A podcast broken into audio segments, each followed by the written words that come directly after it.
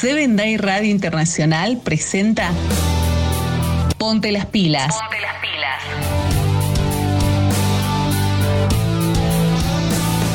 Una propuesta para toda la familia. Ponte las pilas. Ponte las pilas. Con Fercho Basualdo. Ponte las pilas.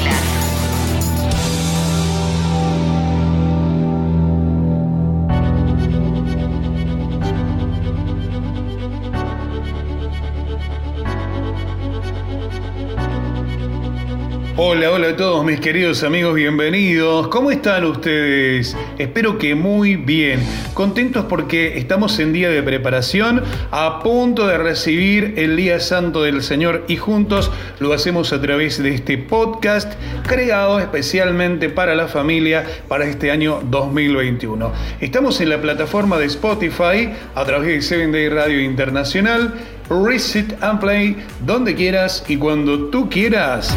Esto es Ponte las pilas. Haz que tu luz vuelva a brillar. Vamos a hacerte compañía durante este viernes, como siempre, la voz en off de Katy Cabral, en producción Luis Pilaquinga, Yareni Sánchez, en redes Gabriela Barraza, en imagen Miriam Luna Ríos, yo soy Fernando Basualdo, Fercho para los amigos, y quiero acompañarlos durante una hora y media con todos estos temas que les paso a comentar. Sí, estos son los anticipos del programa de hoy. Hoy nos acompaña el pastor Pablo Ferraro de la Asociación Argentina Central. Está en Córdoba, capital argentina. También hicimos una pequeña, breve encuesta para que la gente nos cuente cómo reciben el sábado y cómo es su día de preparación. ¿Te parece? Junto a Valentina tenemos el relato para niños. Hoy hablamos sobre la importancia de las reglas. Además, repasamos la escuela sabática. Este viernes nos toca hacerlo con la clase de juveniles. La reflexión de hoy nos introduce en el tema sábado. Es así, en el tema del sábado. Pero además vamos a tener una segunda reflexión que nos introduce en otro tema que vamos a ir desarrollando viernes tras viernes, ¿sí? En esta ocasión vamos a hablar de los dones espirituales. De los dones espirituales. ¿Vos ya sabés cuál es tu don? ¿Tenés un don? ¿Lo estás desarrollando? Qué lindo es poder ser un servidor del Señor, ¿no? La verdad es que sí. Bueno, pero vamos a comenzar con el programa de hoy. Por eso, desde ya te voy diciendo, comunícate con nosotros. Es lindo poder recibir tus mensajes y lo podés hacer a través de este mail. Producción arroba 7dayradio.com. No te olvides, producción arroba 7dayradio, todo con palabras, .com, ¿sí? Así que no te olvides. Vamos a comenzar este día tan pero tan especial que tenemos para compartir juntos con una hermosa versión de un himno precioso. En presencia estoy de Cristo, canta Raymond Severino. Ponte las pilas, haz que tu luz vuelva a brillar.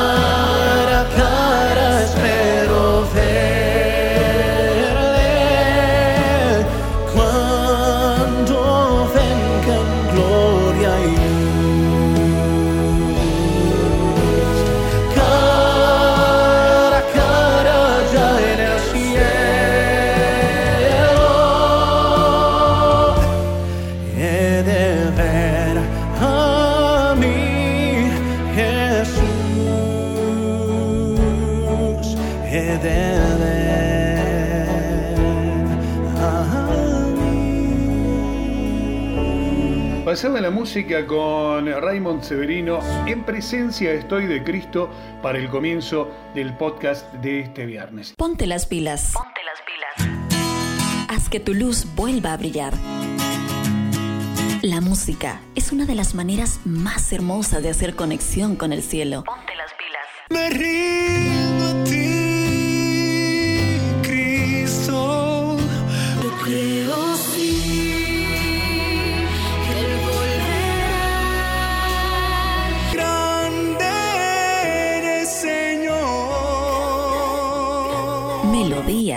que elevan tu corazón, tu corazón. Ponte las pilas. Ponte las pilas. Haz que tu luz vuelva a brillar.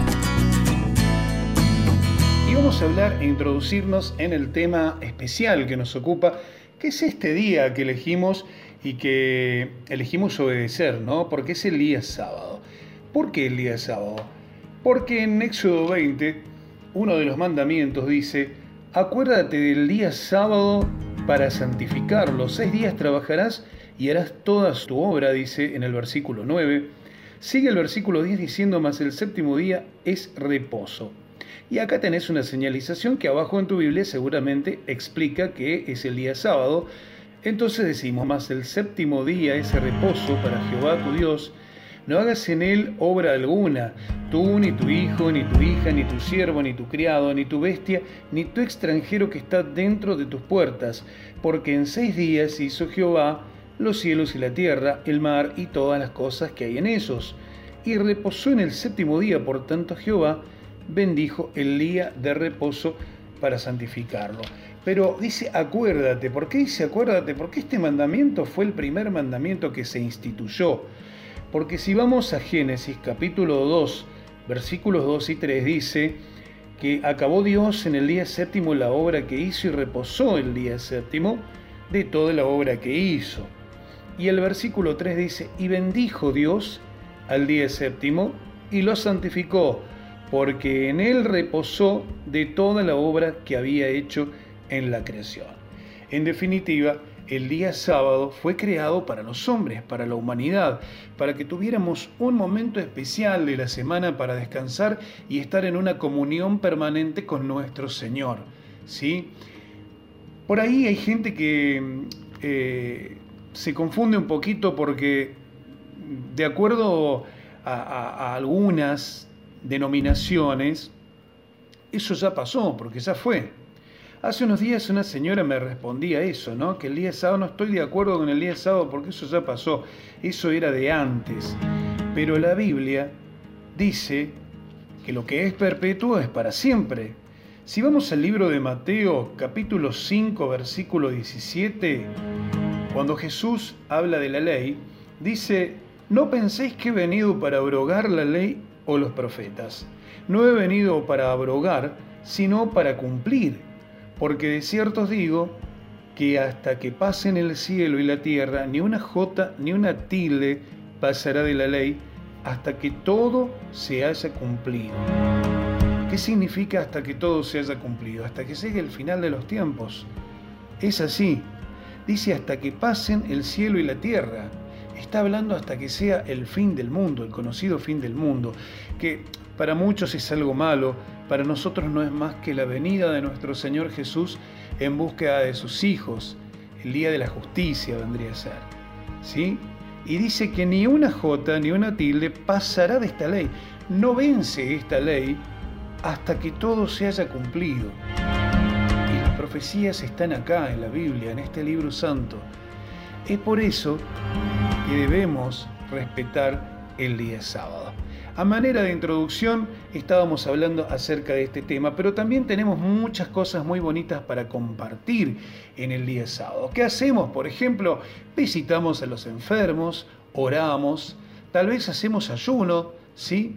Y vamos a estar citando algunos versículos más que hablan acerca del día sábado e incluso hay un versículo que dice, saca tu pie de mi día santo. Está en el libro de Isaías. A tenerlo muy pero muy en cuenta. Muchas veces nos criamos y crecemos, mejor dicho, en, en una religión tradicional. Hemos crecido desconociendo esta información y en algunos casos siendo víctimas del engaño, ¿no? del engaño del enemigo que aprovecha ese desconocimiento, ese estudio intensivo de la palabra de Dios. ¿Para qué?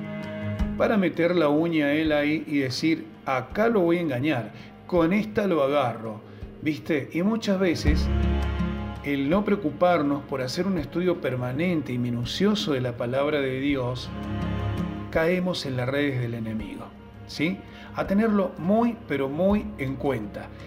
Este es un pedacito de la reflexión que vamos a tener hoy, pero vamos a preguntarle a algunas amigas que tenemos por allí, oyentes de Seven Day Radio Internacional, algunos otros participantes del proyecto de Seven Day Radio a nivel global, que es a través de las matutinas diarias, ¿sí?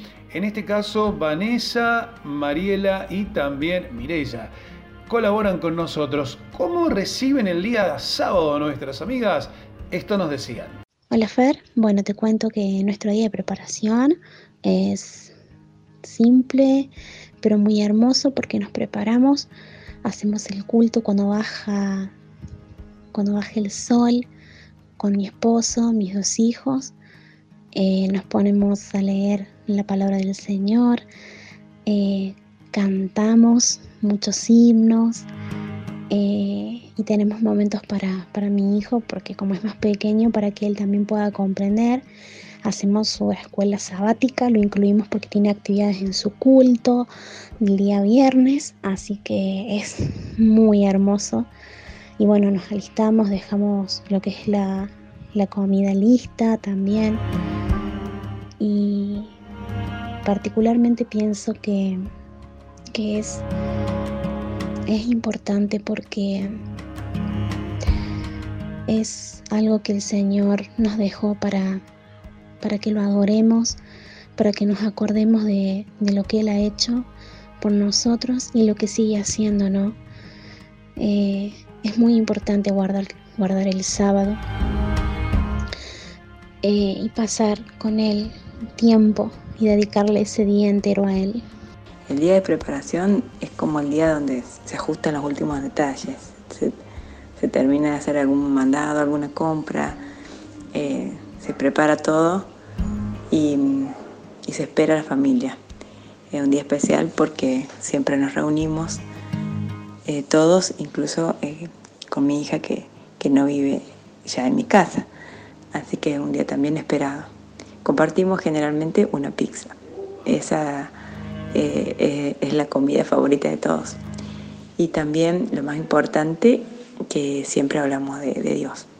El sábado es importante recibirlo porque es el momento en que reconocemos que Dios es el creador nuestro y del universo, que le pertenecemos a Él y, y que lo adoramos de esa manera.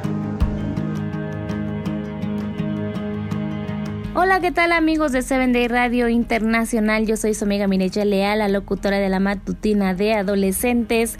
Y desde que yo tengo uso de memoria recuerdo que mis papás me decían que el día viernes se tenía que recibir con la casa limpia, con la casa escombrada y tenemos que tener la comida ya hecha porque el día siguiente, que sería nuestro día sábado, teníamos que irnos súper temprano a la iglesia para estar ahí todo el día en armonía con nuestro Dios.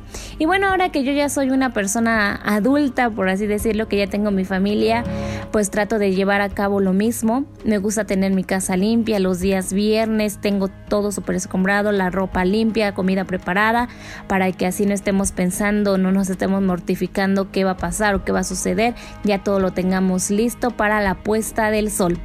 Y otra de las cosas que también a mí me gusta hacer antes de dormir es con mi familia leemos un salmo, hacemos una oración y pues ya nos disponemos a descansar seguros de que con Dios todo estará muy bien.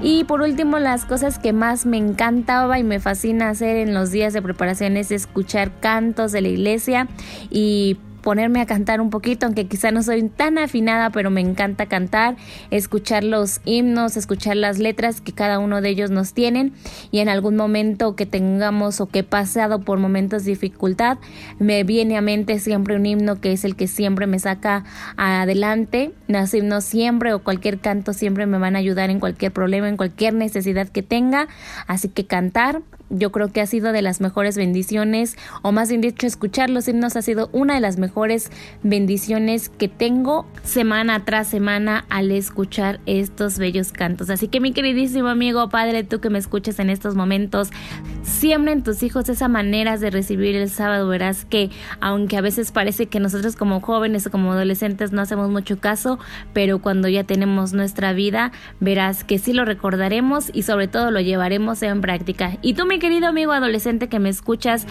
lleva a cabo estas cosas, a lo mejor y a veces te parecerán un poco aburridas, un poco cansadas, pero de verdad te lo prometo que Dios te llenará de enormes bendiciones y todo lo que hagas de joven más adelante te servirá de mucho y tomarás mucha experiencia, pero sobre todo tu fe se fortalecerá.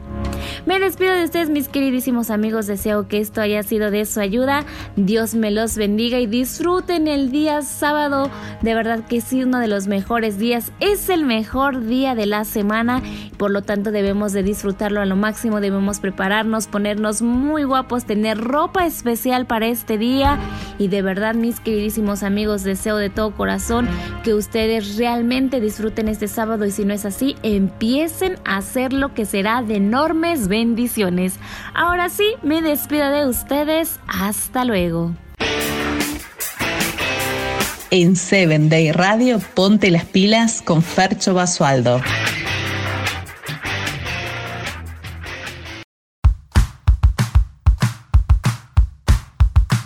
Hermoso es contar con el aporte de nuestros amigos, qué lindo. Gracias Vanessa, gracias Mariela, Mirella. Qué lindo, qué lindo compartir con ustedes este momento tan especial. Pero se llega otro momentito especial, ¿sí? Viene otro momento especial y este es el momento para los más chiquititos. Por eso le damos la bienvenida a Valentina después de esta presentación.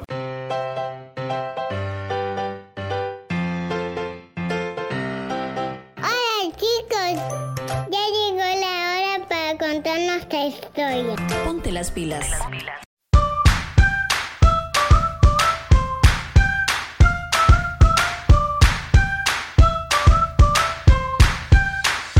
Hola chicos, ¿cómo están? Hoy les vengo a contar la historia de una familia.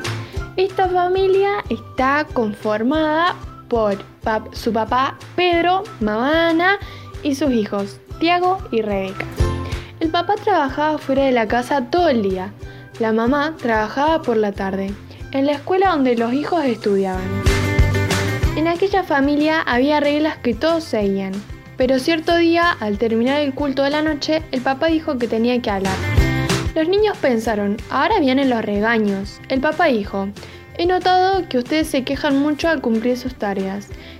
Dicen que sería muy bueno si cada uno pudiera hacer solamente lo que tuviera ganas Entonces, quiero proponerles que desde este momento cada uno da solo lo que tiene ganas de hacer. ¿Qué tal? Los niños aplaudieron y gritaron de alegría. Apresuradamente, Tiago fue a jugar a sus videojuegos y Rebeca reunió sus muñecas. Jugaron mucho y fueron a dormir tarde. Al otro día la mamá no los despertó como de costumbre. Cuando ellos se levantaron ya era mitad de mañana. Corrieron a la cocina. ¡Qué raro! El desayuno no estaba servido. Solo encontraron una nota de la mamá que decía, Buen día queridos, coman lo que quieran, salí con la abuela. Cuando decidieron quejarse, se acordaron de la regla. Comieron solo lo que quisieron, dejaron la cocina hecha un desastre y fueron a hacer las tareas de la escuela. Tanto para hacer en tan poco tiempo que ellos no lograron terminar todo. Mamá llegó y todos se prepararon para ir a la escuela. Los niños fueron a la cocina para almorzar, pero ¿y el almuerzo? La mamá les recordó la nueva regla diciendo que ella también estaba haciendo solo lo que tenía ganas y les dijo que comieran lo que quisieran y rápido. No quería atrasarse para el trabajo. En la escuela fueron regañados por las maestras porque las tareas no habían sido bien hechas y tuvieron una nota de advertencia en su cuaderno. Volvieron a la casa callados. Papá llegó y les explicó que él también estaba practicando la nueva regla por eso saldría con la mamá para una cena especial, sin ellos, claro. Cuando los hermanos se quedaron solos, comenzaron a pensar que la nueva regla no parecía tan buena. Entonces decidieron ya no ser parte del trato. Comieron algo, hicieron sus tareas, pusieron sus pertenencias en su lugar, limpiaron el desastre de la cocina, sacaron la basura, ordenaron sus cuartos y todo quedó lindo como de costumbre. Cuando los padres regresaron, Tiago les dijo, mi hermana y yo queremos deshacer la nueva regla. Nuestro día no fue para nada bueno. Pensamos que sería muy bueno que cada uno hiciera lo que tuviera ganas. Pero vimos que no es así. La familia tiene que ser unida. Cada uno necesita hacer sus tareas, aunque no tenga ganas. Papá y mamá los abrazaron y estuvieron de acuerdo en deshacer el trato como fieles mayordomos de Dios. Nunca nos olvidemos de obedecer las reglas divinas. Ellas siempre son mejores que las nuestras. ¿Sabes dónde están escritas nuestras reglas como hijo de Dios? En Éxodo 20. Recuerda siempre repasarlas. Espero que tengan un hermoso día del Señor. Esto ha sido por este viernes. Bendiciones mis chiquitos.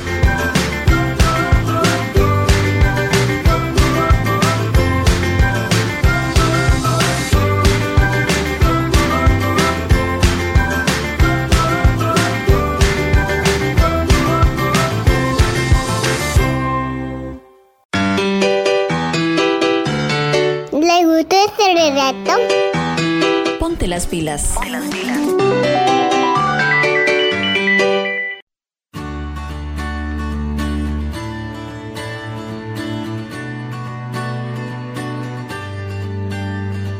Pasaba el bloque para los más pequeños, ¿sí?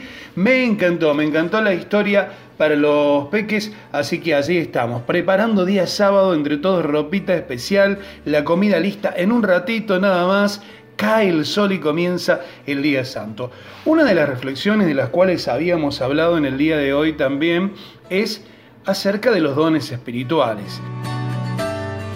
Dice Primera de Timoteo 4, capítulo 4, versículos 14 y 15, no descuides el don que hay en ti, ocúpate en estas cosas, permanece en ellas para que tu aprovechamiento sea manifiesto a todos. Mira qué interesante. Hay dones como por ejemplo el don de la administración, que te da la habilidad de comprender claramente los objetivos inmediatos y a largo alcance de una unidad particular del cuerpo de Cristo, que es para diseñar y ejecutar planes efectivos en el cumplimiento de las metas, ¿verdad? También está el discernimiento de espíritus. Es esa habilidad para que conozcan con certeza ciertos comportamientos pretenden ser de Dios si son realmente divinas, humanas o satánicas. Sobre esto vamos a estar hablando muy pronto también. Hay quienes tienen el don evangelista. Es la habilidad de compartir el Evangelio con los no creyentes, de tal manera que los hombres y las mujeres lleguen a ser discípulos de Jesús y miembros responsables del cuerpo de Cristo. No nos olvidemos de la gran comisión, y de hacer discípulos a todas las naciones, bautizándolos en el nombre del Padre, del Hijo y del Espíritu Santo. Lo encontrás en Mateo 28, 19. ¿Tenés el don de la exhortación? Es la habilidad para expresar palabras de consuelo, consolación, incentivo, consejo a otros miembros del cuerpo, de tal manera que ellos se sientan ayudados y sanados. Es importante contenernos unos con otros y, y ese poder, ese don de la exhortación es importantísimo. También hay quienes tienen el don de la fe. Creo que todos tenemos un poquito de ese don, ¿sí? Que es la habilidad para discernir con extraordinaria confianza la voluntad y propósitos de Dios para su obra. Hay muchos dones. Por ejemplo, está el don de la contribución, que hay muchas personas que pueden ayudar materialmente a su iglesia con recursos, a los hermanos y que son muy solidarias. El don de la curación, que es ese don para servir como un intermediario humano a través del Dios cuando se complace en curar enfermedades y restaurar la salud, aparte del uso de los medios naturales la oración para algunos o la ayuda profesional para otros. Hay quienes tienen el don de la ayuda. Como decíamos antes, es esa habilidad para invertir los talentos que ellos tienen en el cuerpo, lo que permite a otros aumentar la eficacia de sus propios dones espirituales. Hay quienes son hospitalarios y es una habilidad hermosa para proveer una casa abierta y una cordial bienvenida a aquellos necesitados de alimento y de hospedaje. Hay quienes interceden, oran por largos periodos de tiempo sobre una base regular y además tiene respuestas frecuentes y específicas a sus oraciones en un grado tan hermoso, tan grande que lo que se espera del cristiano común. El don del conocimiento es para aquellos que descubren, acumulan, analizan y aclaran información e ideas que son aplicables para el crecimiento y el bienestar del cuerpo. El don de liderazgo. Mmm, qué compromiso, ¿verdad? Algunos establecen metas de acuerdo con el propósito de Dios para el futuro y eso es una manera de comunicar esas metas a los demás. De tal manera, esas personas de forma voluntaria y armoniosa trabajan juntas para lograr esas metas para la gloria de Dios. Qué hermoso que es el don del liderazgo, el don de la misericordia. Sentir empatía y compasión genuina por las personas, qué hermoso don, el don misionero, para ministrar cualquier otro don espiritual que ellos tienen en una segunda cultura. Qué lindo que es el don misionero. Está el pastor, que tiene la habilidad de asumir una responsabilidad personal a lo largo de, todo el plazo del bienestar espiritual de un grupo de creyentes. El don de servicio, aquellos que les gustan hacer cosas, ¿sí? las necesidades no satisfechas involucradas son identificadas en una tarea relacionada con la obra de Dios. Y para esto hace uso de los recursos disponibles para satisfacer esas necesidades y ayudar a alcanzar los resultados deseados. Está el don de la enseñanza, aquellos que comunican aquello que alguna vez aprendieron, y el de la sabiduría, como Salomón, para conocer la intención del Espíritu Santo, de tal manera que podamos recibir ideas sobre el conocimiento dado, puede ser mejor aplicado con necesidades específicas. Los dones espirituales los vamos a estar desarrollando pronto acá en nuestro programa, ¿sí? Hay un pasaje muy bonito que dice que hay que compartir los dones, ¿sí? Lo encontramos en Primera de Pedro 4:10 que dice, cada uno, según el don que ha recibido, ministrelo a los otros, como buenos administradores de la multiforme gracia de Dios, ¿sí?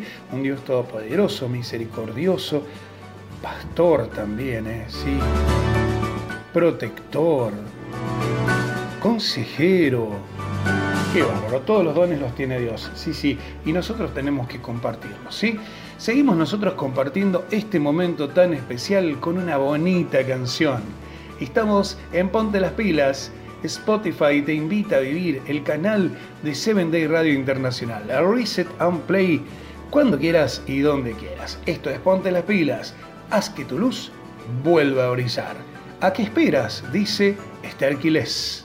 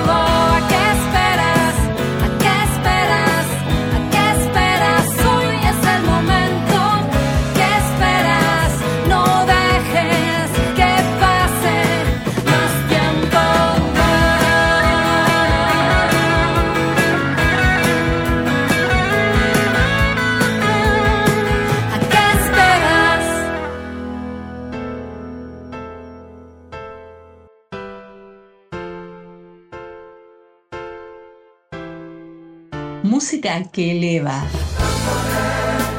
A ti, oh Dios.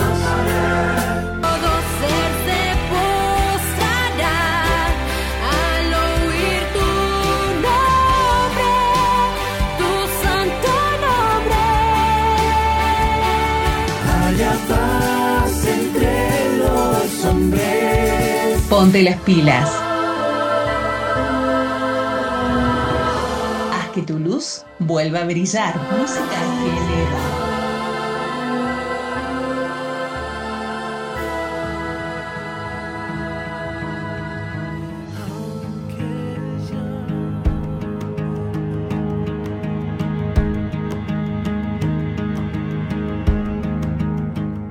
este viernes? Estamos compartiendo el podcast Ponte las pilas en Seven de Radio Internacional. Reset and Play cuando quieras, donde quieras, en nuestra plataforma en Spotify. Y queremos compartir con vos muchas cosas más. El próximo fin de semana, o sea, este domingo, comienza un nuevo podcast. Sí, así es. Se llama Esperanza Segura. Es el nuevo podcast que vas a compartir durante el mes de marzo y es precioso, con un mensaje realmente muy, pero muy bonito.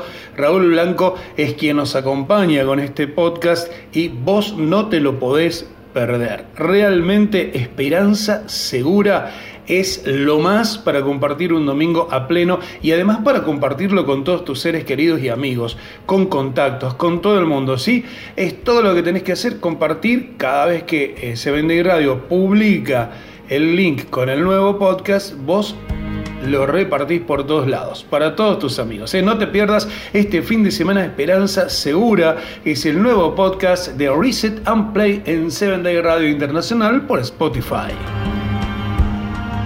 Nosotros seguimos compartiendo este viernes tan pero tan especial que quisimos invitar a una persona que tiene mucha energía, mucha pila, es el pastor Pablo Ferrero. ¿Qué tal pastor? ¿Cómo te va? Bienvenido, ponte las pilas. Hola Fernando, ¿cómo estás? Dios te bendiga. Muchísimas gracias por invitarme para este programa y saludamos a todos los amigos oyentes que nos están escuchando en este momento. Te mando un abrazo grande a vos que estás ahí del otro lado. Que Dios te bendiga. Pastor, como para irte conociendo, ¿cuál es la zona que te toca dentro de la Asociación Argentina Central? ¿Y cómo está compuesta tu familia también, sí? Bueno, mirá, la parte que me toca de la Asociación Argentina Central es en la capital de Córdoba, ¿sí? Córdoba capital, la zona sur. Bien. Atendemos toda la zona sur de la capital y estamos atendiendo con mi familia a siete iglesias en este momento. Mi familia está constituida por mi esposa, Eli, y nuestra hija, Elunei, Elunei Ferrero. Así que eso es lo que estamos atendiendo y así está constituida. Ah, perdón, perdón. También tenemos a la Lola, que es la perrita de, de mi nena, ¿sí? Lola Mora. Así que ahí sí está completita la familia. Eli, Elu, la Lola y yo. Antes de ir de lleno, pastor, a la reflexión, tenemos una especie de juego. En realidad es un ping-pong que hago con una pregunta y contestas al toque lo más breve posible. ¿Sí? ¿Te gusta la idea? Sí. Bueno, vamos con la primera pregunta entonces. ¿Color favorito, pastor? Bueno, a ver, color favorito es difícil porque depende para qué. Para los autos me gustan los blancos o el rojo, para los zapatos prefiero los marrones, para las camisas prefiero las celeste, las blancas o las rosadas también me gustan por ahí. Bien definido eso, ¿eh? ¿Cuál es tu plato favorito? Mi plato favorito son los fideos largos con mucho aceite de oliva y mucho queso rallado. ¿Tu lugar en el mundo? Bueno, mi lugar en el mundo es donde Dios quiere que esté y haciendo lo que Él quiere que haga. Pastor, algo que no te guste hacer. Algo que no me gusta hacer es eh, cortar el pasto, por ejemplo. ¿Deporte favorito? Deporte me gusta la natación y el ciclismo. Para mirar también automovilismo. Un desafío que aún no hayas logrado cumplir. Un desafío que no haya logrado es eh, predicar el evangelio a todo el mundo. Bueno, te sumo a vos también, a vos Fernando y a vos que me estás escuchando ahí. Los tenemos que lograr juntos. Esta pregunta es complicada para un pastor. ¿eh? Si no fueras pastor, ¿qué serías? Si no fuera pastor, la verdad que no sería nada. Eh, antes de ser pastor, uno tenía muchas aspiraciones, era herrero y docente en el área de administración y economía, pero una vez que uno acepta el llamado al ministerio pastoral, es como que no te ves de otra forma. Si te dijeran ahora, si me dicen, y, y si hoy salieras de pastor y no me veo de otra forma, el Señor me llamó a hacer esto y espero ser esto hasta que Cristo venga. Bien, ¿playa o montaña? Montaña como loco, me encanta más la montaña que la playa. ¿Leer o viajar? Eh, prefiero viajar leyendo. y si tengo que elegir una sola es eh, viajar. Un deseo. Un deseo sería que podamos ver al mundo transformado y a Cristo venir pronto. Bien, bien ahí. Bueno, vamos a, a agradecerte, ¿no? Por engancharte con este juego, rompimos un poco el hielo y ahora sí hablamos de la palabra de Dios. ¿Te parece? ¿De qué vamos a hablar, pastor? Muy bien, Fernando. Hoy vamos a hablar de el secreto para lograr el éxito en cualquier cosa de tu vida. Mira qué tal. La Biblia tiene el secreto, tiene la receta para que te vaya bien en todo. No vas a decir, no, es una mentira. No, no, que es una mentira. La Biblia lo tiene. La Biblia tiene la receta para que todo te salga bien. Escuchaste bien. Vos que estás ahí y querés que tus exámenes salgan bien, la Biblia tiene la receta. Vos que querés que esa chica que te gusta te dé bolilla, la Biblia tiene la receta. Bueno, hay que ver si es la que el Señor eligió, ¿no? Pero si es la que el Señor eligió, la Biblia tiene la receta para que todo te salga bien, para que el auto que compres ande mucho tiempo, para que el negocio que emprendas sea bendecido por el Señor. La Biblia tiene la receta. Déjame decirte que de eso vamos a hablar hoy. Y para eso te pido que hagas una oración conmigo y podamos meternos en la palabra de Dios. Querido Padre Celestial, gracias. Gracias porque estamos aquí juntos en este programa para abrir tu palabra. Háblanos, Señor, a través de ella. Te lo pedimos en el nombre de Jesús. Amén y amén, Señor. Muy bien, querido oyente, busca conmigo en Josué capítulo 1, versículo 8. Está la receta para que todo te salga bien. Déjame mientras vas buscando contarte algunas cositas. Por ejemplo, todas las promesas de la Biblia, o prácticamente todas, son condicionales. Si vos querés que se cumpla la promesa, tenés que cumplir la condición. Sí, es como aquel que, que le dijo, bueno, si, si terminan todo el trabajo práctico, salen un ratito antes al recreo. O el que te dice, sí, sí, terminaba de ordenar la pieza y entonces después te podés mirar media hora de, de Netflix. No sé, yo qué sé. Terminaba de ordenar la pieza y te dejo salir a jugar a la pelota. Son promesas condicionales. La Biblia tiene promesas condicionales. La receta para que todo te salga bien en la vida es una promesa condicional. Una promesa condicional de Dios para tu vida. Escucha bien lo que dice. Josué 1.8. Nunca se apartará de tu boca este libro de la ley, sino que de día y de noche meditarás en él para que guardes y hagas conforme a todo lo que en él está escrito. Porque entonces harás prosperar tu camino y todo te saldrá bien. Normalmente nos quedamos con el final, ¿no? Y todo te saldrá bien. ¿A quién no le gusta ese final? Y todo te saldrá bien. Me encanta, me encanta. El examen me sale bien. El trabajo me sale bien.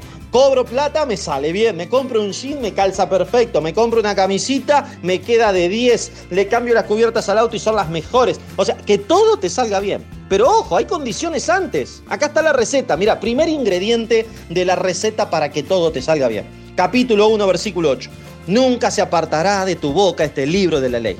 La palabra de Dios nunca se tiene que apartar de tu boca. Hablamos mucho en el día, hablamos muchísimo. Se dice más o menos que los hombres hablan unas 4 o 5 mil palabras, las mujeres hablan 10 mil. Dama presente, si estás ahí escuchando, bueno, vos hablás más que los hombres. Mi esposa me dice que estamos mezclados, sí que estamos cruzados. Yo soy el que hablo más en esta relación con mi esposa y bueno, tiene razón, es una regla general, no es una regla así eh, totalitaria, ¿sí? Pero normalmente todos hablamos bastante. La cuestión es que no hablamos normalmente de la Biblia. Se nos aparta de la boca el libro de la ley. Hablamos de cualquier pavada, hablamos de cualquier cosa. Es más, a veces por hablar tantas pavadas ofendemos a Dios. Entonces, la condición primera es que nunca se apartará de tu boca este libro de la ley. Hay que aprenderse la Biblia, hay que repetir versículos de memoria, hay que cantar la Biblia. Hay una página en YouTube del pastor Ismir Muñoz que se llama La Biblia Cantada y te canta versículos para que te los aprendas de memoria. Está espectacular. Hay que aprender la Biblia y que nunca se aparte de tu boca. Primera, primer ingrediente. Segundo ingrediente. ¿Cómo hacer para aprenderme la Biblia? ¿Cómo hacer para que no se aparte? Bueno, con el segundo ingrediente. Sino que de día y de noche meditarás en él, en el libro de la ley. Así que para que todo te salga bien en la vida, tenés que meditar de día y de noche en la Biblia. A la noche cuando te quedes ahí clavado haciéndote una maratón de la serie preferida de Netflix y te acuestes a las 2 de la mañana, no te acuestes solo con eso, medita en la Biblia. A la mañana cuando te levantes y se te levantes desesperado para ir a laburar o salir a corriendo para entrar a cursar o a la reunión de Zoom que tenés con tus, con tus compañeros para hacer el trabajo práctico, ¿sí? O a tu trabajo, no salgas corriendo, medita en la Biblia, sino que meditarás en él de día y de noche. Así que tenemos primer ingrediente de la receta para que todo te salga bien. Primer ingrediente es que la Biblia no se debe apartar de tu boca. Segundo ingrediente es que tenés que meditar en ella de día y de noche. Tercer ingrediente, para que guardes y hagas conforme a todo lo que en él está escrito. No solamente debemos meditar en la palabra de Dios, sino que también debemos obedecer la palabra de Dios. Debemos hacer todo lo que en ella está escrito. Debemos guardar todo lo que en ella está escrito. Ojo, guardar no significa metértelo en el bolsillo, significa poner por obra. Así que cuando la Biblia te dice ama a tu prójimo, hay que ponerlo por obra para que todo te salga bien. Cuando la Biblia te dice que busques primeramente el reino de Dios y su justicia y todo lo demás será añadido, hay que ponerlo por obra para que todo te salga bien. Así que repasamos las condiciones de la receta para que en tu vida todo salga bien. La receta dice así, tenemos que meditar en la Biblia de día y de noche. Así lograremos que no sea parte de nuestra boca ese libro. Y entonces haremos, pondremos por obra, guardaremos todo lo que en ella está escrito. Y entonces viene el final. Viene sacar la torta del horno, del horno, perdón. Entonces harás prosperar tu camino y todo te saldrá bien. Querido amigo, amiga, ¿te gustaría que todo salga bien en tu vida? ¿Te gustaría que de ahora en adelante las cosas cambien en tu vida? ¿Te gustaría que tu economía mejore? ¿Te gustaría que tu noviazgo mejore? ¿Te gustaría que tu familia mejore? ¿Te gustaría que tus estudios mejoren? Bueno, acordate de la receta. Josué 1.8. Cumplí las condiciones y Dios cumplirá sus promesas. Te dejo este desafío. Después cuando nos crucemos alguna vez acá en el planeta Tierra y si no cuando Cristo venga y nos vayamos al cielo, me contás cómo te fue con la receta del éxito total de la palabra de Dios. No te olvides, medita de día y de noche en la palabra, que no se salga de tu boca la palabra de Dios. Hace todo conforme a lo que en ella está escrito. Y entonces tu camino va a prosperar y todo te va a salir bien. Que Dios te bendiga.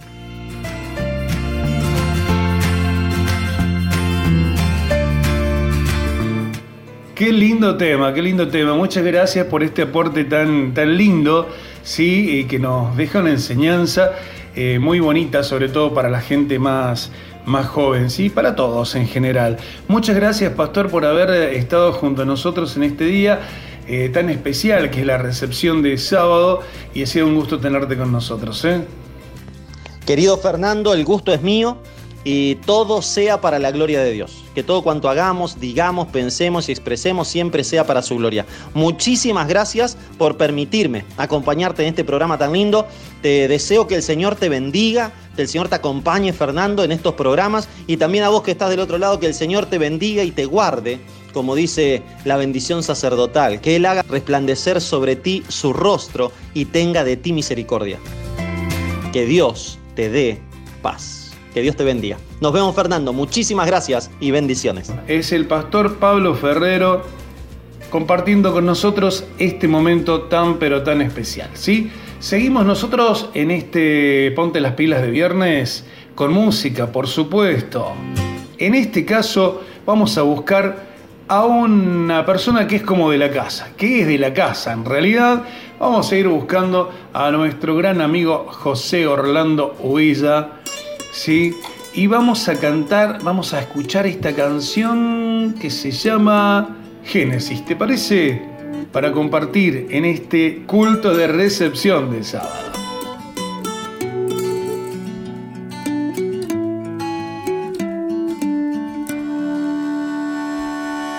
Traigo hoy las buenas nuevas de paz y alegría, pues nació el Salvador, que es Cristo el Señor. Toda su inmensa gloria el pesebre humilde le acogió para reescribir la cruenta historia. El pequeño Dios. Haya paz entre los hombres a quien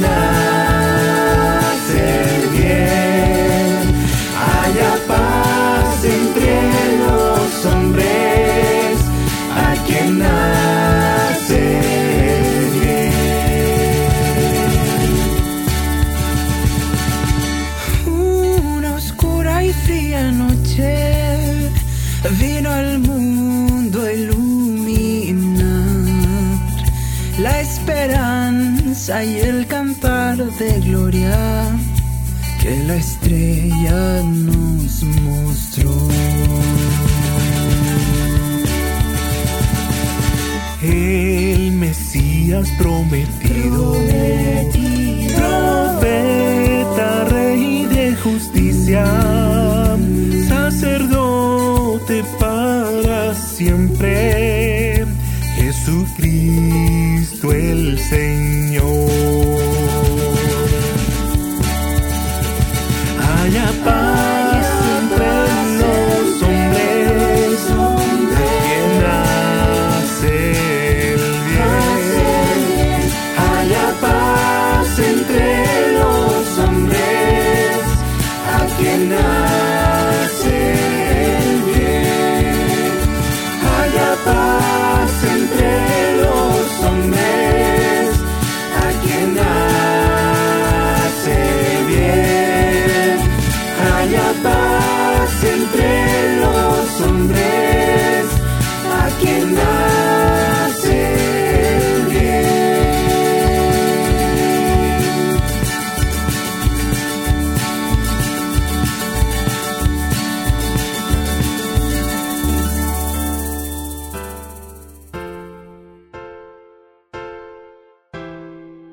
Música que eleva. A ti, oh Dios. Todo ser se postrará al oír tu nombre, tu santo nombre. Haya paz entre los hombres. Ponte las pilas.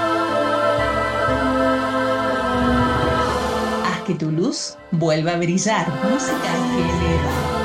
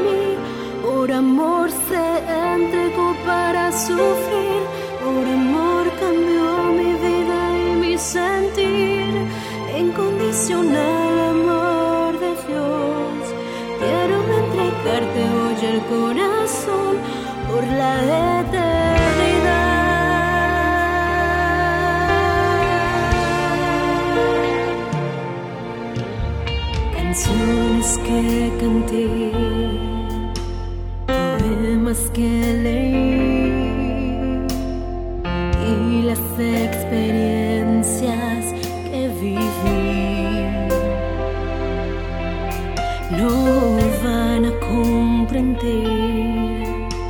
no saben describir.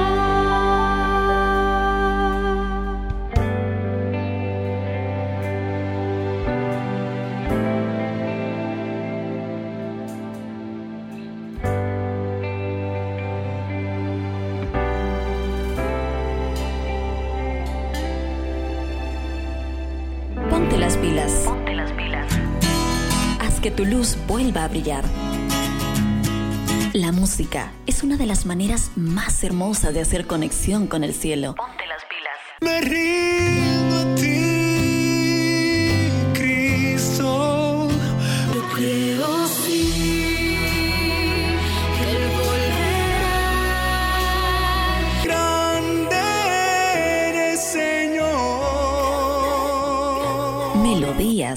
Que elevan tu corazón, tu corazón. Ponte las pilas. Ponte las pilas.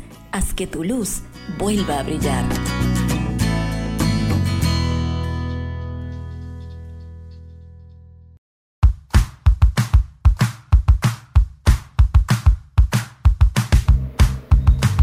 Estábamos escuchando una muy buena canción de Ansi González, Inexplicable era el tema antes José Hernando Uvilla haciendo Génesis y eso ahora es momento de estudiar escuela sabática. Esta semana nos toca eh, comentar la escuela sabática para adolescentes, ¿te parece? El texto clave de esta semana lo vamos a encontrar en el libro de Juan, capítulo 2, versículo 15 y 16. ¿sí? Esto es parte de una historia que ocurrió cuando Jesús purificó el templo. Los versículos dicen lo siguiente, e hizo un azote de cuerdas y echó fuera del templo a todos, con las ovejas y los bueyes, también desparramó las monedas de los cambistas y volcó las mesas, y dijo a los que vendían palomas, quitad esto de aquí, no convirtáis la casa de mi padre en casa de mercado. La lección de esta semana tiene que ver justamente cuando Jesús va al templo y encuentra a los mercaderes. Sí, allí. Y se enoja, se enoja, pero a él no le falta el respeto a nadie. Se enoja porque eh, hay una parte de la Biblia que dice que el, que el enojo o que la ira no nos lleve al pecado, algo así. ¿sí? En lugar de promover la reverencia en la casa de Dios, los cambistas y mercaderes del templo habían corrompido a las personas por amor a la plata, por amor al dinero. Ellos sabían que eh, aquel lugar era un lugar sagrado destinado a la adoración de Dios y sin embargo la arrogancia los cegó completamente y no consiguieron distinguir más la voluntad de Dios. ¿Cuántas veces el pueblo de Israel se apartó de la voluntad de Dios. ¿no? Esta es una vez más. La sed por el dinero, así como también la gran falta de respeto que le demostraron al Padre Celestial, fue lo que hizo que Jesús se enojara más. Esto nos lleva a un tema muy pero muy especial, chicos. ¿Por qué? Porque muchas veces no tenemos la reverencia adecuada en nuestro templo. Sí, hay que tener en cuenta eso, porque esta lección de esta semana lo que nos quiere hacer ver es que debemos ser reverentes en la casa de Dios. Algunos judíos habían usado el templo para beneficiarse financieramente, convirtiendo aquel lugar tan especial en un lugar de ganancias y materialismo, algo muy común en, estos, en estas épocas también. Algunos de ellos hasta intentaron justificar sus ganancias usando el nombre de Dios y de la religión. Al expulsar a aquellas personas del templo, Jesús no demostró que las odiaba, sino que estaba enojado por la falta de respeto que estaban teniendo para con la casa de Dios, con la casa de su Padre.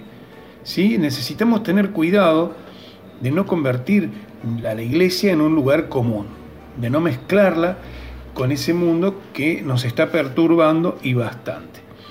Si leemos la historia en el capítulo 2, del 12 al 22, allí cuenta cuando Jesús llega al templo y se encuentra con semejante cosa, ¿verdad? Bueno, eh, en algún momento, en algún momento eh, Jesús dice dentro de esta historia, y vamos a leer algunos versículos, eh, el 17, por ejemplo, dice el versículo 17, capítulo 2 de San Juan, entonces recordaron sus discípulos que está escrito, el celo de tu casa me consumirá. En el versículo 18 dice que los judíos respondieron y le dijeron, ya que haces esto, ¿qué señal nos muestras? Y Jesús les respondió, destruid este templo y en tres días lo levantaré. Fue motivo suficiente para que los judíos dijeran, pegaran el grito en el cielo y dijeran que en 46 años se había edificado el templo y tú en, en tres días lo vas a edificar. Esos no entendían nada. indudablemente que no entendían nada. Cuando Jesús dijo que reconstruiría el templo en tres días, se estaba refiriendo a su resurrección y no a la estructura del, del templo, ¿sí? literalmente hablando. Entonces cuando regresaron al templo los sacerdotes y otros líderes religiosos comenzaron a conspirar con la muerte de Jesús porque fueron incapaces de reconocerlo como el Mesías, como señalaban las escrituras, y ellos solamente querían librarse de este hombre que ellos consideraban perturbador, ¿sí? Y era nada más y nada menos que el Hijo de Dios el que venía a salvar el mundo, el Mesías, ¿sí? Eh, la conexión entre el templo y el cuerpo quedan aquí claros. El templo de Herodes, como era conocido en la época de Jesús, había sido construido como un lugar sagrado de adoración y sacrificio. Durante muchos siglos fue considerado uno de los lugares más sagrados de la religión judía. ¿sí? El mármol blanco de la construcción era visible desde las afueras de la ciudad y a kilómetros de distancia. Si revisamos algunos textos que nos acompañaron esta semana, por ejemplo la página 78 del Libertador dice, Dios quería que el templo de Jerusalén fuese un testimonio continuo del alto destino ofrecido a toda persona. Pero los israelitas no se entregaban a sí mismos como templos santos para el Espíritu Divino. Los atrios del templo de Jerusalén, llenos de un negocio profano, representaban con demasiada exactitud el templo del corazón, contaminado por pasiones sensuales y pensamientos impuros. Algo grave, ¿sí? Hoy Dios todavía nos invita a sus hijos a experimentar los beneficios de la comunión. Es el mismo Dios que nos promete, yo los traeré a mi monte sagrado y los haré felices en mi casa de oración. Yo aceptaré en mi altar sus holocaustos y sacrificios, porque mi casa será declarada casa de oración para todos los pueblos, como dice Isaías, capítulo 56, versículo 7. En la sección con otros ojos dice que Henry David Thoreau es la preocupación por las posesiones más que cualquier otra cosa la que impide que los hombres vivan libres y noblemente. Y también Henry Jacobsen dice que la esencia de la mundanalidad es la exclusión de Dios. Aquellos que excluyen a Dios y que le dan más bolilla a la parte material. Francis Quarles dice, no existe ganancia mundanal sin alguna pérdida, así como no hay pérdida mundanal sin alguna ganancia. ¿Sí? Eh, el libro sugerido para los jovencitos es El Libertador. El Libertador, capítulo 16 para esta semana. Tenemos que verificar bien qué es lo que hacemos en la casa de Dios, pero además en la casa de Dios que es tu cuerpo el templo de Cristo. Tenemos que cuidarlo con una buena alimentación, eh, no compartiendo en nuestra mente ciertas cosas, ¿no? Por ahí nos metemos mucho en las series, por ahí nos metemos mucho en las cosas del mundo y todo lo que entra por las avenidas del alma de alguna manera se transforma en una tentación y en cierto punto también desvía nuestra atención de Dios. Entonces ya nuestro templo ya el, nuestro cuerpo, que es el templo de Cristo, ya no está tan purificado. Tenemos que cuidarlo, ¿sí? Tenemos que cuidarlo para tener a Dios en nuestras vidas. Vamos a un nuevo bloque con más música, ¿te parece? Estás en Ponte las Pilas. Haz que tu luz vuelva a brillar.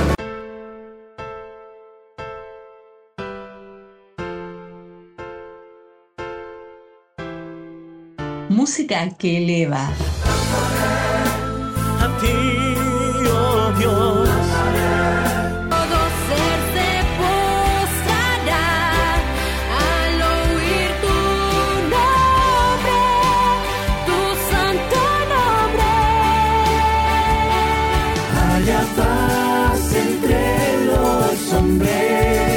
Ponte las pilas. Haz que tu luz vuelva a brillar. Música que eleva.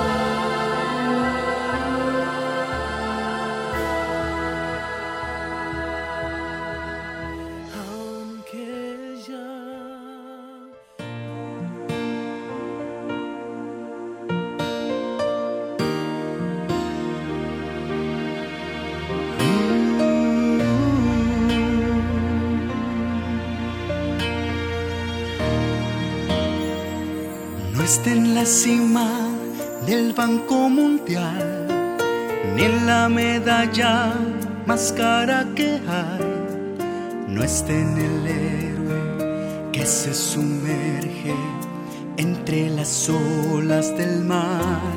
La bendición del día se baja del cielo cuando de rodillas imploro tu amor. Bendición del día es tenerte en mi alma, sentir esa ternura cuando tú me abrazas, saber que estás conmigo como un buen amigo, vivir esos momentos con esa confianza. La bendición del día está en el milagro que tengo cuando oro y elevo mis brazos. La bendición del día está cuando canto y alabo tu nombre. Señor de lo alto.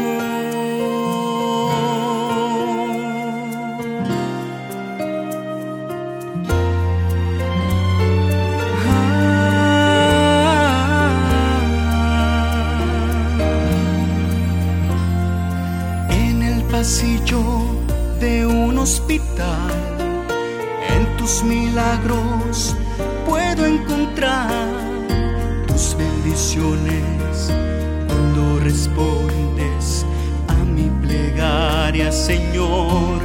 El corazón de un niño sanaste al instante porque nos unimos en dulce oración.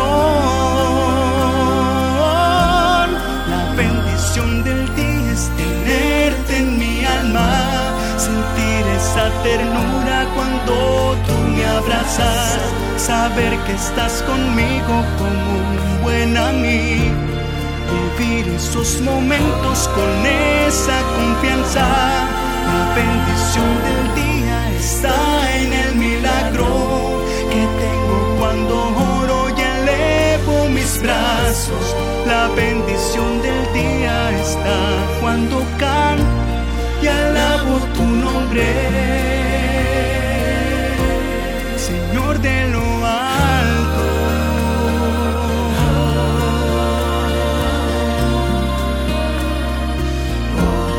Oh, la bendición del día está cuando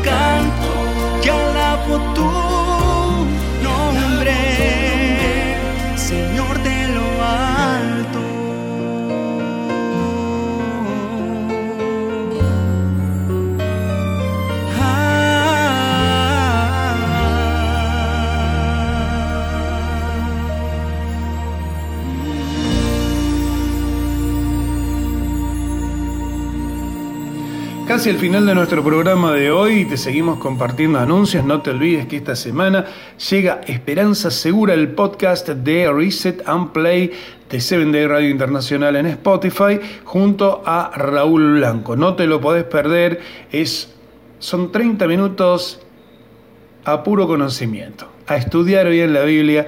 Va a estar muy bonito. Esperanza Segura empieza este fin de semana el nuevo podcast para el mes de marzo de Seven Day Radio Internacional. En Seven Day Radio, ponte las pilas con Fercho Basualdo.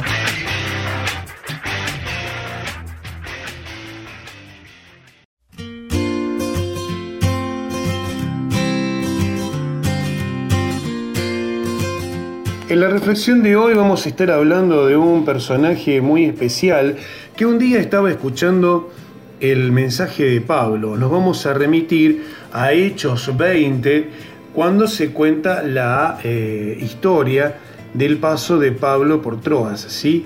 Allí Pablo se había extendido mucho en el mensaje, demasiado digamos, porque tenía que partir y seguir el viaje, pero él no sabía si iba a poder volver o no, tal vez, no sé. La cuestión era que habiendo pasado el primer día y habiendo compartido el primer día de la semana, que es el domingo, junto a sus discípulos, partió el pan sí, compartió ese momento con sus discípulos, pero también estuvo predicando allí en un lugar por varias horas, muchas, y había un joven que estaba sentado en una ventana, se ve que se acercó a la ventana a tomar aire fresco y él cayó, quedó dormitado y cayó desde el tercer piso y quedó muerto. Pablo, como todos los demás, estaba bastante asustado, ¿sí? muy asustado.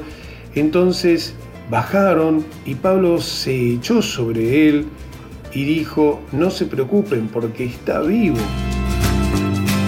El Señor lo había utilizado como herramienta para resucitar a aquel joven. Pero con esta historia queremos un poco reflejar lo que suele pasar en nuestra vida como cristianos, en la que muchas veces nos cansamos, miramos para otro lado, nos distraemos o dejamos que esa, ese cansancio nos haga caer de alguna manera y nos aislamos de la palabra de Dios. Somos tal vez rescatados en algún momento por algún Pablo, por algún Federico, por algún Sergio, por alguna Mirta, por alguien que el Señor haya usado como herramienta para que vuelvas a sus brazos. Pero lo importante de esta reflexión es no dormirnos, y no cansarnos nunca de escuchar la palabra de Dios. Aquel día el apóstol regresó a ese tercer piso y siguió predicando la palabra de Dios y después se fueron todos muy contentos, cada uno a su casa, con esta experiencia que había vivido este muchacho, quizás la mejor de todas, de haber sido resucitado y haber sido una prueba de la presencia de Dios a través de sus siervos, ¿sí? Por eso, amigo, amiga, ponte las pilas, no te duermas, no te dejes vencer por los placeres del mundo, no te dejes vencer por las tentaciones, no te dejes vencer por nada de nada. No te canses de escuchar la palabra del Señor y de hacer una vida correcta en este camino, en esta senda, que a veces se pone sinuosa, pero el premio es el gran premio, es la vida eterna, es un paraíso. No te lo pierdas, así como Éutico, muchas personas se han dormido en la fe y dejaron de predicar la palabra. No te canses de hacerlo. Ponte las pilas, como decimos en nuestro eslogan, y haz que tu luz vuelva a brillar.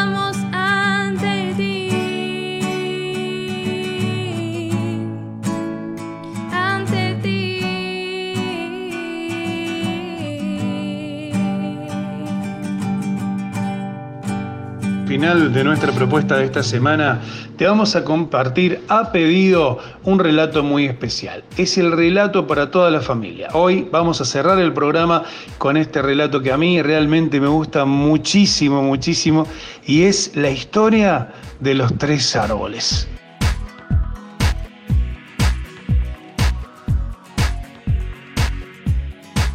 Cada semana compartimos un podcast en Spotify en el que vas a escuchar interesantes propuestas de la vida cristiana.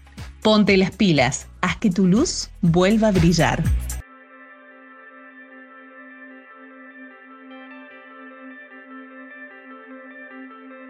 La historia cuenta que tres árboles en la colina de un bosque hablaban acerca de sus sueños y esperanzas.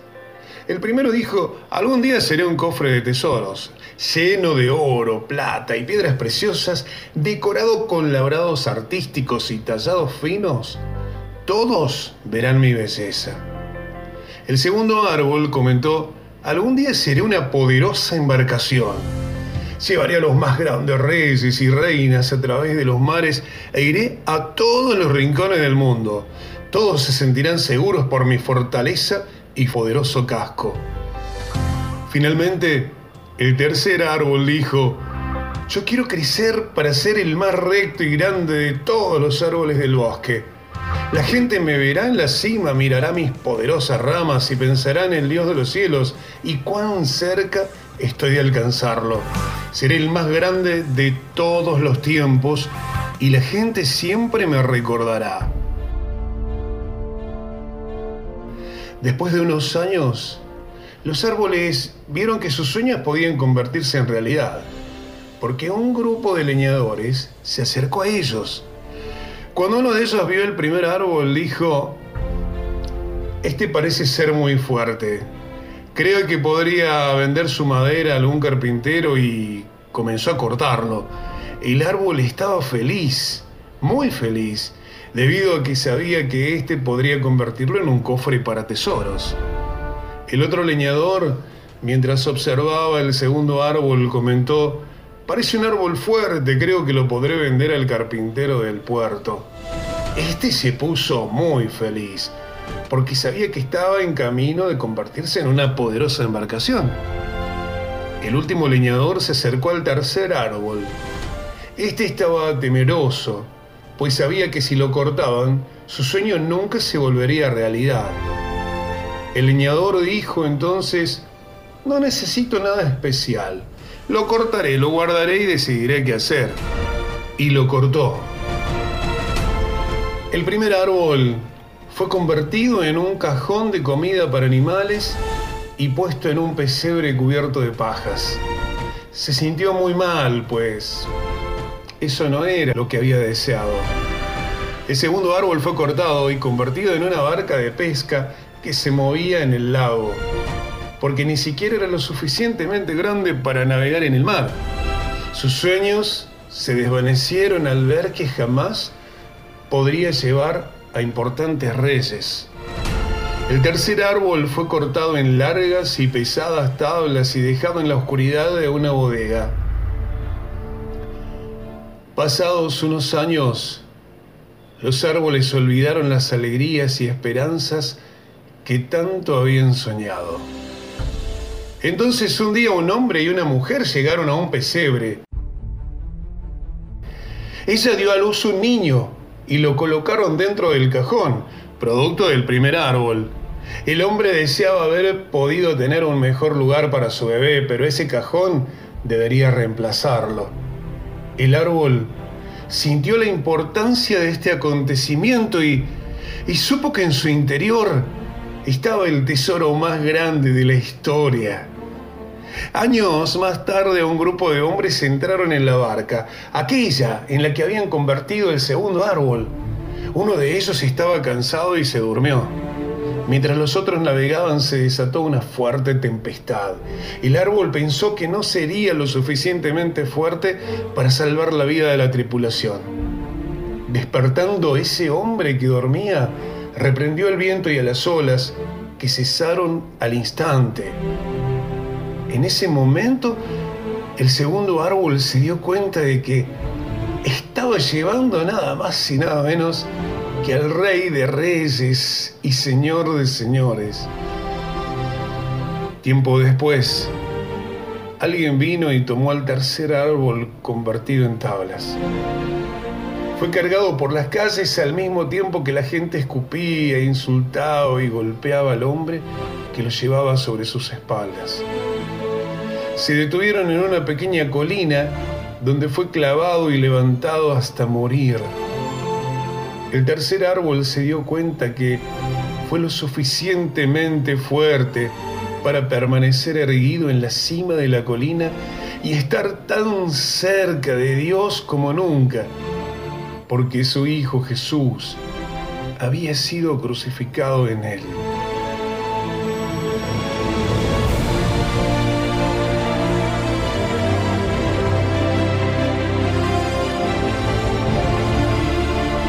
Cuando parece que las cosas no van de acuerdo a tus planes, debemos saber que Dios tiene el plan perfecto para todos nosotros. Si pones tu confianza en Él, te dará grandes satisfacciones en su tiempo. Recuerda que cada árbol obtuvo lo que pidió, solo que no de la forma en que lo había pedido. No siempre sabemos cuál es la voluntad de Dios para nosotros. Solo sabemos que, aunque sus caminos no son nuestros caminos, sus caminos siempre son los mejores.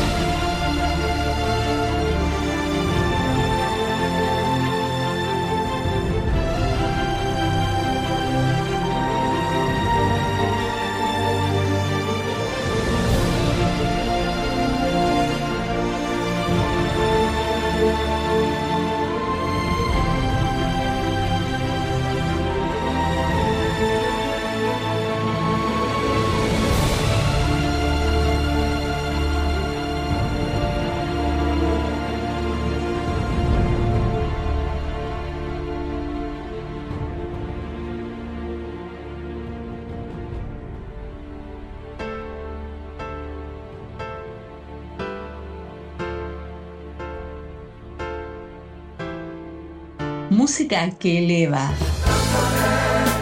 A ti, oh Dios. Todo ser se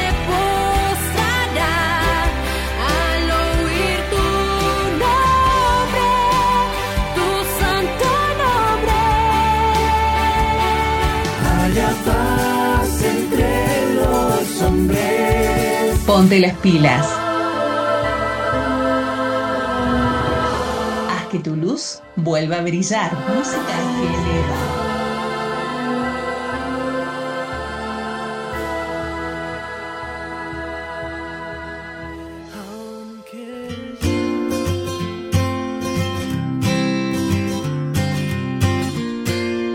Así llegamos al final de la propuesta de este día viernes. Feliz sábado para todos.